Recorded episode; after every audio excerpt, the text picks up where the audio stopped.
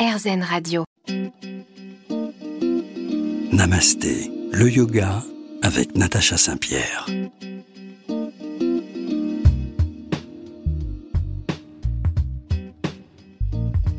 Bonjour à tous et bienvenue dans cette édition de Namasté. Aujourd'hui, je reçois Laure Dari, une enseignante de yoga qui cumule les passions, la danse, le sport, le mouvement, le bien-être du corps et de l'esprit sont son ADN. Fondatrice de LD Studio, où vous pouvez découvrir la méthode Shape in Motion, vous pourrez aussi euh, voir sa pratique dans différents articles. Elle a collaboré avec le L, le Vogue, Gala, j'en passe plusieurs médias. Elle n'est pas avare de propositions pour vous aider à prendre soin de vous. Et avec l'été, le soleil, peut-être même pour les plus chanceux des vacances, il est plus que facile de trouver du temps et de la motivation pour se mettre ou se remettre au yoga. Alors aujourd'hui, Laure, elle va nous inviter à débuter pour ceux qui n'ont jamais fait de yoga, le yoga cet été, et pour ceux qui auraient peut-être arrêté, eh bien, à s'y remettre. Tout ça, c'est dans un instant sur RZN Radio. Namasté, le yoga avec Natacha Saint-Pierre. De retour sur RZN Radio, mon invité aujourd'hui s'appelle Laure Dari. Bonjour Laure. Bonjour Natacha et bonjour à tous. Merci beaucoup pour cette belle invitation. Alors pour ceux qui peut-être ne te connaissent pas, quoique c'est difficile aujourd'hui de ne pas te connaître dans le monde du yoga, tu nous viens principalement à la base finalement de la danse. Complètement. Complètement. Je suis passionnée par la danse depuis toute petite. J'ai commencé très jeune, hein, forcément à l'âge de 4 ans, et je me suis jamais arrêtée. Et j'ai très vite su que je voulais en faire mon métier. Donc, euh, je suis partie en formation après mon bac. J'ai profité de quatre ans de formation avant d'arriver à Paris et d'avoir la grande chance de commencer mon parcours professionnel euh, assez jeune, pour le coup, à, à peu près vers 20-21 euh, ans, où j'ai eu la chance de commencer à danser pour des artistes français, comme Chaim, euh, comme Florence Foresti, où on a fait beaucoup de promo télé, beaucoup de belles scènes comme euh, Bercy ou même le Stade de France lors de tournées. Donc j'ai une grande, grande chance. Vraiment, je suis très chanceuse et ravie d'avoir pu euh, et de pouvoir encore. Mais c'est vrai que pendant toutes ces années, pendant plus de dix ans, j'ai vraiment dansé, je dirais, exclusivement. Et c'est un petit peu plus tard que le yoga est rentré dans ma vie et j'en suis tellement heureuse. C'est arrivé un petit peu plus tard. Je vous écoute parler, Laure, et vous parler de tout ça et de, tout ce que vous avez eu la chance de vivre, qui est évidemment formidable, mais très exigeant. Est-ce que le yoga arrive dans votre vie justement pour combler une, part euh, peut-être euh, euh, psychologique, émotionnelle, qui, elle, n'est pas remplie avec la danse? Complètement, c'est une très bonne question et c'est vrai que le yoga m'a vraiment aidé. J'ai fait une belle découverte vers 25 ans et en fait, je cherchais justement... Ben, euh, comme tu dis, c'est très exigeant. En plus, bah, tu, tu, connais aussi bien la scène, c'est quand même très stressant, même si c'est du stress qu'on aime. Et euh, bah, il y a tout aussi euh, tout ce qui est autour, les auditions, les préparations, et c'est très très exigeant pour le corps. Et c'est vrai qu'en tournée, je cherchais quelque chose vraiment bah, entre les petits moments où je passais à Paris, pour prendre soin de mon corps, pour continuer euh, vraiment aussi à avoir euh, ce rapport au corps qu'on peut avoir bien sûr à la danse, mais tout en ayant cette approche un petit peu plus euh, aussi voilà déstressante, relaxante, avec un détachement un petit peu plus justement de cette image dans le miroir qu'on peut avoir avec la danse. Et c'est comme ça que je suis tombée sur le yoga et que j'ai tout de suite accroché. Alors ça a été d'abord forcément, j'ai envie de dire, un peu le yoga vinyasa qui m'a parlé parce que c'était dans le mouvement. Mhm. Donc euh, j'ai eu tout de suite euh, cette approche du mouvement et même si évidemment c'est pas de la danse. Vous avez réussi à vous reconnecter un peu à vous-même avec le yoga vinyasa, bien que très axé sur le mouvement, où il a fallu attendre un petit peu pour qu'il y ait vraiment cette reconnexion? Non, le yoga déjà vinyasa m'a beaucoup aidé dans le sens où déjà il y avait toute cette approche au niveau de la respiration. Oui. Et je me suis rendu compte que je ne savais pas respirer en fait. Donc j'avais Pour une danseuse, c'est surprenant. Oui, eh ben, parce qu'on ne l'apprend pas forcément et c'est vrai que ça aide énormément, notamment même pour la qualité de mouvement, parce que quand on respire pas, on est très bloqué. Et je me suis rendu compte vraiment que je ne savais pas bien respirer. Et déjà, rien qu'avec le vinyasa, j'ai pu déjà commencer à engranger ce, ce, travail entre le mouvement et la respiration. Aujourd'hui, il y a donc plusieurs types de yoga qui, qui vous intéressent, parce que je ne vais pas le cacher aux auditeurs, j'ai eu la chance de vous rencontrer dans une formation de yin yoga qu'on a fait ensemble. Euh, donc je sais euh, par le fait même que vous ne pratiquez pas que le vinyasa yoga du coup. Oui, non, complètement. Complètement. J'ai fait vraiment après tout un travail.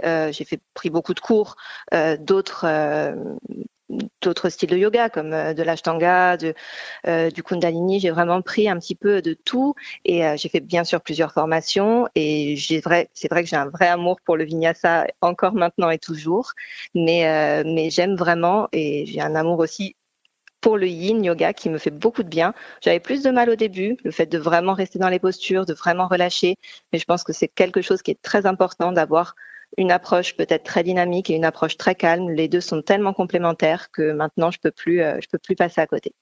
On peut dire que vous avez le mouvement dans votre ADN. Oui, le mouvement, ben, c'est clairement en tout cas euh, ce qui fait partie euh, de mon enseignement tous les jours une petite note quand même, forcément, qui je pense a du sens, c'est que je suis mon papa est kinésithérapeute, donc je suis vraiment forcément. au cœur du mouvement avec lui euh, depuis toujours. Il m'a beaucoup aidé dans mes études euh, quand euh, forcément j'ai passé mes, mes, diplômes pour la danse. On a un gros UV anatomique où j'ai beaucoup partagé avec lui et il m'a beaucoup aidé parce que c'est une grosse partie pour quand on est professeur de danse aussi. Et, et c'est vrai que maintenant, bah, autour de la méthode chez Psymotion qu'on a cité au début, c'est vraiment euh, un mélange de toute mon expertise, je dirais, si je peux me permettre, c'est tout ce que j'ai pu apprendre dans la danse, tout ce que j'ai pu apprendre dans mes formations de yoga. Et on est vraiment sur quelque chose où on va avoir aussi bien des asanas euh, que des exercices de la barre du danseur, mais ce qui relie le tout et ce qu'on trouve bien sûr essentiellement dans un piliers du yoga, c'est tous les exercices euh, de respiration, donc tout le pranayama, que ça je tiens à garder parce que que ce soit en danse ou en yoga ou dans n'importe quel mouvement, je pense que de respirer, c'est tellement essentiel. Eh ben, on va découvrir tous vos conseils pour du yoga cet été dans quelques instants. Restez avec nous sur RZN Radio. On revient tout de suite. Namasté, le yoga avec Natacha Saint-Pierre. Découvrir le yoga, profiter de ses vacances pour découvrir le yoga, peut-être que c'est la bonne solution. Notre invité sur RZN Radio aujourd'hui, Laure Dari, va nous en parler. Alors, est-ce que l'été est un bon moment pour débuter une pratique de yoga? Complètement. Bon, alors pour le coup, je pense que tous les moments sont bons parce que c'est vraiment une pratique qui est excellente toute l'année. Mais c'est vrai que l'été, bah, très souvent, on est en vacances, on a plus de temps pour soi. Et c'est peut-être le moment de s'y mettre. C'est peut-être le moment aussi où Parfois, on a la chance d'être un petit peu proche de la nature, donc c'est quand même agréable toujours de pouvoir pratiquer avec les éléments. Et c'est peut-être un moment aussi où on a a eu une grosse charge de travail pendant l'année, donc on peut relâcher, on peut se permettre de relâcher, ou encore on a envie de plus d'énergie pour pouvoir profiter de ses vacances. Donc peu importe le style qu'on va choisir, on aura toujours un bénéfice. Est-ce qu'il faut dès le départ essayer d'organiser euh, une routine qui sera adaptable à notre vie au retour? Ou est-ce qu'on peut se permettre finalement pendant l'été de faire du yoga tous les jours ou quand on veut et on créera la routine plus tard? Moi, je pense que vraiment, oui, il faut s'écouter, il faut faire ce dont on a envie. Effectivement, si on a plus de temps euh, qu'on n'aura pas forcément quand on reprendra euh, le travail, c'est pas grave, tant mieux. On en profite peut-être pour pouvoir justement tester plusieurs styles, pour pouvoir voir un petit peu euh, les différents horizons, les différentes pratiques. Et, euh, et c'est vrai que après, petit à petit, de toute façon, la routine euh, va se faire obligatoirement puisque le temps peut-être va être plus moindre. Mais en tout cas, profiter de l'été pour démarrer une routine qui peut aussi ne pas être très longue. Hein. Parfois, je pense qu'il faut vraiment se fixer des objectifs réalisables. Et c'est mieux, même pendant les vacances, de pratiquer 15-30 euh, minutes par jour que de se forcer, entre guillemets, quand on démarre à faire une heure, une heure et demie, qui peuvent être très longues au début euh, quand, on, quand on commence tout juste le yoga. Est-ce qu'une on, entend souvent qu'un cours de yoga, ça dure une heure, une heure et demie. Et après, on entend les professeurs de yoga dire 15, 20 minutes, 30 minutes par jour, ça va. Euh, est-ce qu'il y a un réel bénéfice à faire 15 minutes de yoga par jour mais est-ce qu'il faut le faire tous les jours ou est-ce que deux fois par semaine, 15 minutes, ça suffit? Comment on, arrive à savoir ce qui est efficace vraiment? C'est une vraie question. Évidemment qu'une une pratique d'une heure, ça va être vraiment euh, euh, très très bien parce qu'on aura pourquoi? Du temps pour vraiment les exercices euh, de respiration du début, du temps pour la relaxation de la fin. Donc c'est important parce que ça fait pleinement partie du cours de yoga. Et évidemment, plus on a de temps pour ces parties, et mieux ce sera.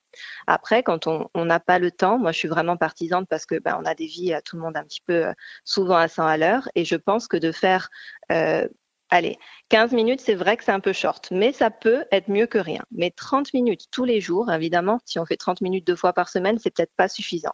Mais si on arrive à se caler 30 minutes tous les jours, on verra vraiment, vraiment les bénéfices dès les premières semaines.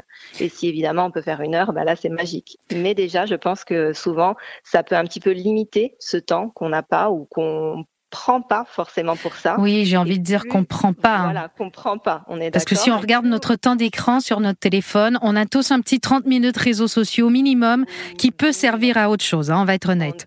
On est bien d'accord. Mais c'est vrai qu'en commençant par ces 30 minutes, parfois, ben, on a envie d'en faire plus. Donc très vite, on va arriver à une heure de pratique parce qu'en vrai, ça passe très vite. Surtout comme quand je dis qu'on prend beaucoup de temps pour euh, l'installation et pour la relaxation qui sont quand même essentielles dans la pratique. Alors, je vais revenir à ce mois de septembre qui arrive forcément un jour dans notre vie où il y a toute la réorganisation à mettre en place avec les enfants qui vont à l'école, les activités des enfants après l'école, le travail qui reprend, la maisonnée à refaire tourner. Si on dit, bon, je vais essayer de faire euh, quelques fois par semaine du yoga, est-ce que deux fois c'est suffisant? Combien de temps? Et est-ce qu'on peut pratiquer à la maison, chez soi seul, ou est-ce qu'il est important d'avoir un professeur? Alors bah, ça c'est une bonne question, surtout que bah, forcément moi j'ai mon studio en ligne, donc je vois de très très beaux résultats et j'en suis très contente pour les filles que je peux. Je dis pour les filles parce que c'est exclusivement, euh, je dirais sur mon studio en ligne, euh, j'ai beaucoup de filles, mais très euh, avec beaucoup de chance, j'ai beaucoup de maris aussi qui vont, qui font maintenant les pratiques avec, avec leur chérie. Donc c'est un bonheur de les accompagner eux aussi. Donc je ne les exclus pas. Mais c'est vrai qu'avec le studio en ligne depuis quatre ans, j'ai pu maintenant euh, avoir de très bons résultats. Et justement, c'est intéressant par rapport à ta question parce que J'encourage vraiment euh, les personnes, du coup, qui sont sur mon studio en ligne à pratiquer très régulièrement à l'aide de programmes qui sont faits. Alors moi, dans mes programmes, je conseille trois fois par semaine minimum, parce que je trouve que c'est une bonne base. Si on fait deux, bien sûr, c'est pas grave. Mais voilà. Mais le bon euh, compromis pour moi, et c'est ce qui aide beaucoup de personnes, en tout cas, c'est les retours que j'ai par rapport euh, à ce recul que je peux avoir maintenant sur le studio en ligne, c'est qu'elles prennent un cours de yoga en studio dès qu'elles peuvent. Donc là, elles sont un petit peu euh, également aidées par un professeur, assistées par un professeur pour revoir leurs alignements.